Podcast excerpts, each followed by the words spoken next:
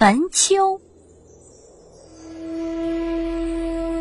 从前，一个妇人站在自己宽敞的屋子里，朝那只装着财富的箱子仔细端详着，一边想着箱子里不断增长的钱财，一边想着自己田园里长势良好的庄稼。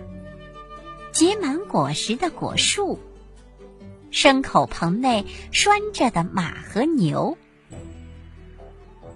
想到楼上粮仓里堆的高高的粮食，心里真是美滋滋的。忽然有一个声音对他说：“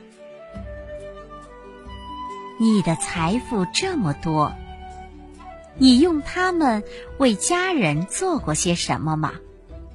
关心过人家的疾苦病痛吗？你存积了那么多的粮食，你分给忍饥受饿的穷人了吗？你觉得自己拥有的财富已经足够了吗？你难道不希望更多的财富吗？这是心灵的声音。这时，心中另一个声音立即回答：“我是一个残酷无情的人，我从未为我的家人做过什么。看到穷人，我会把眼光移开。我不信奉上帝，我只想吝啬我。”即使世上的东西全都属于我，我也不会觉得多。听到这里，妇人自己也吓了一跳，不由自主的坐到了地上。这时，传来了敲门声，是隔壁的邻居来向他借一点钱。为孩子们买一小片面包，因为他们太穷了，大堆的孩子饿得哇哇直叫。虽然明知这个很富的邻居是一个出了名的吝啬鬼，但为了孩子们，他也只好鼓足勇气敲响了富人家的门。穷邻居说。我知道我不应该来向你借贷，但是我的孩子们饿得实在熬不住了，所以我还是想请你借给我十斤谷子和大麦。富人上下打量着穷人，心里却在思索着什么。过了好一会儿，他才开口说：“我不会借给你十斤谷子和大麦的，但是我愿意送给你五十斤谷子和大麦。不过，你必须答应我一件事作为交换条件。”啊，你要我做什么呢？邻居问。妇人说：“很简单，如果我死了，你必须在我的坟头上守三个晚上。”穷邻居想着家中饥饿的孩子们，于是答应了妇人这个听起来有些毛骨悚然的条件，然后回家了。很奇怪。三天后，这个妇人真的死了。谁也不知道原因，也没有人为他感到悲哀。只有穷邻居想起了自己的承诺，心中虽然很害怕，但还是决定为富人守三个晚上。第一天晚上。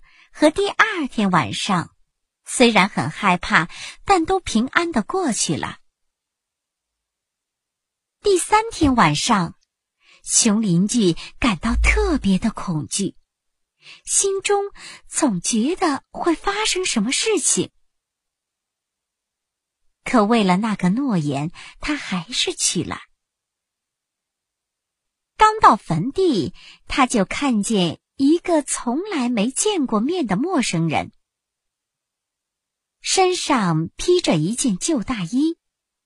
脚上穿着一双大马靴，脸上虽有伤疤，但却目光锐利。这个中年人在那东张西望，好像在找什么人。穷邻居问：“你在这荒凉的坟地里找什么呢？难道你不害怕吗？”陌生人回答：“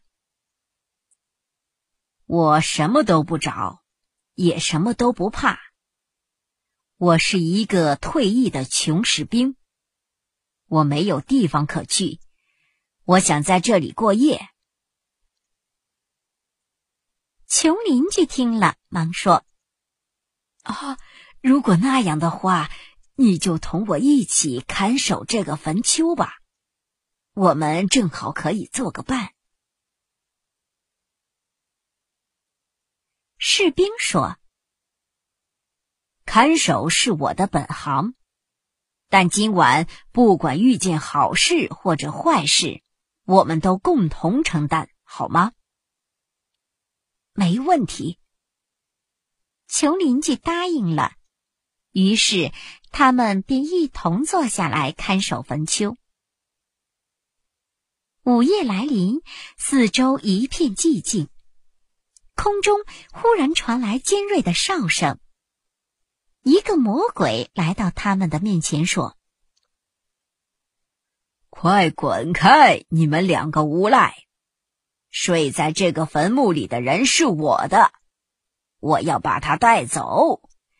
如果你们两个不滚的话，我就把你们的脖子拧下来。”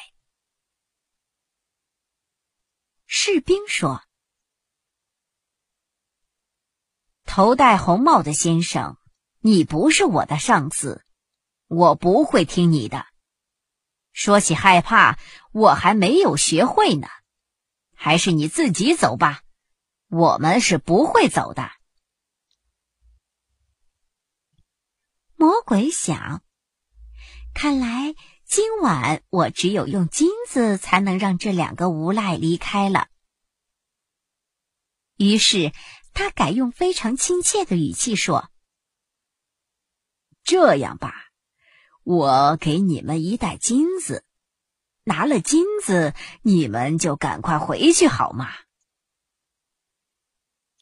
士兵说：“这听起来还不错。”你可要多拿些金子，必须要装满我的靴子才行，否则我们是不会回家的。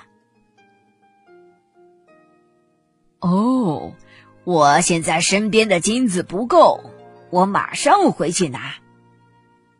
魔鬼说。魔鬼走后，士兵将自己的靴子脱下来，用小刀几下就割掉了靴底。然后，他把靴子放在坟丘边一个周围长满了野草的土坑上，等待着魔鬼的到来。嘿，倒进我的靴子里来吧！士兵对提着一小袋金子刚回来的魔鬼说：“不行，不行，这一点点太少了。”你再去拿些来吧。魔鬼急急忙忙的又走了。当他再次回到坟地时，他扛了一个大袋子，尽量往里装吧。士兵说：“恐怕你这些还是不能把我的靴子装满呢。”金子。哗哗啦啦的倒进了士兵的靴子里，可还是没有装满。你的腿肚子也太大了，真是个贪心的家伙。魔鬼气呼呼的走了。当魔鬼第三次扛着金子来时，他已累得满头大汗，气喘吁吁了。这次的袋子可要比前两次的都大。可当他把金子全部倒进士兵的靴子里时，发现还是没有装满。魔鬼发火了，他准备拿起士兵的靴子来瞧瞧。就在这时，太阳的第一缕曙光照亮了大地。魔鬼吓得掉头就跑，一溜烟儿就不见了。那个可怜的灵魂就这么的得救了。士兵住到了穷邻居的家中，他把金子分作两份，其中一份全都给了穷人。另一份则让他和穷邻居过上了幸福快乐的日子。